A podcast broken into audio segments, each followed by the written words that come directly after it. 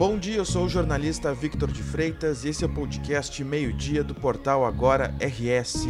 Você confere aqui um resumo das principais notícias desta quinta-feira, dia 8 de dezembro. Forças da segurança do Rio Grande do Sul e de Santa Catarina deflagraram uma operação nesta quinta-feira para investigar um roubo a um banco. O crime ocorreu em 16 de março de 2022, na Avenida do Forte, em Porto Alegre. Na Operação Intocáveis, foram cumpridas nesta quinta-feira mais de 50 medidas cautelares de busca e apreensão contra os suspeitos de participação no crime. Seis homens foram presos: dois em Porto Alegre, dois em Jaguaruna, um em Cachoeirinha e outro em Gravataí. Entre os suspeitos presos está um segundo sargento da reserva que, segundo as investigações, participou da execução de no mínimo um assalto. Também foram apreendidos documentos, celulares, um veículo, um radiocomunicador, duas pistolas calibre 380, pequena porção de maconha, um revólver calibre 38 e munições. Os mandados foram cumpridos nas cidades de Porto Alegre, Gravataí, Canela, Canoas, Alvorada, Viamão, Cachoeirinha e Jaguaruna, em Santa Catarina. Quatro pessoas que participaram do crime já estavam presas em flagrante. Um outro suspeito morreu também na data do assalto, ao ser ferido enquanto tentava fugir.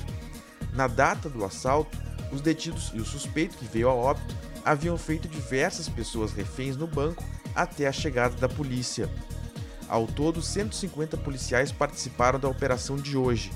O trabalho foi realizado pela Polícia Civil Gaúcha com apoio da Brigada Militar e da Polícia Civil de Santa Catarina.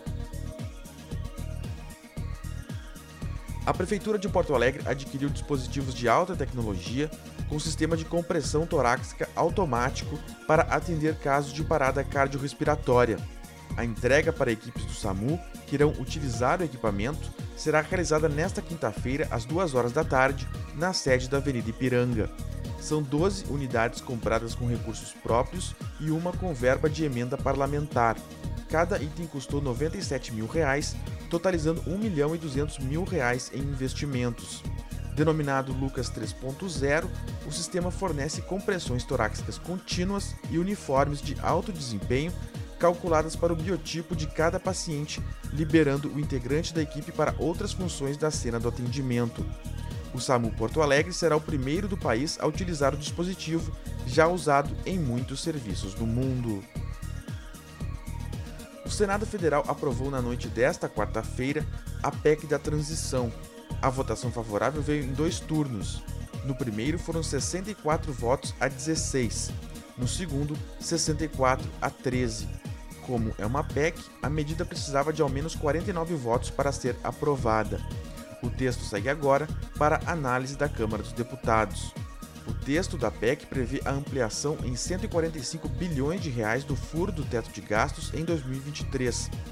O objetivo é garantir o pagamento de programas sociais pelo novo governo Lula já no início de 2023. A PEC da transição também trata da obrigatoriedade de o novo governo Lula enviar até agosto de 2023 uma proposta para alterar ou substituir o atual teto de gastos.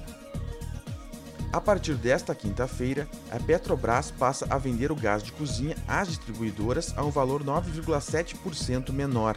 Segundo a Petrobras, a redução a cada 13 quilos do combustível será de R$ 4,55.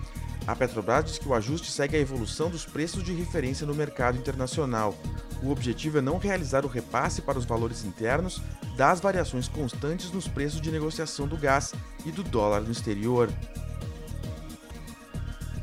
O calor segue intenso no Rio Grande do Sul nesta quinta-feira. O tempo firme predomina no estado e durante a tarde as temperaturas chegam aos 40 graus. Em Porto Alegre e Alvorada, o sol predomina nesta quinta, com máxima de 36 graus.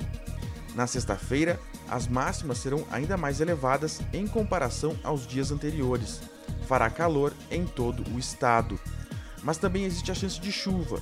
Entre a tarde e a noite, instabilidades voltam a atuar na faixa oeste e na fronteira com o Uruguai, com possibilidade para temporais a tendência é que as instabilidades ganhem força, se espalhando pelo Rio Grande do Sul no final de semana. esta edição do meio-dia chegou ao fim. Mantenha-se informado em agora no rs.com. Obrigado pela companhia e até o meio-dia de amanhã.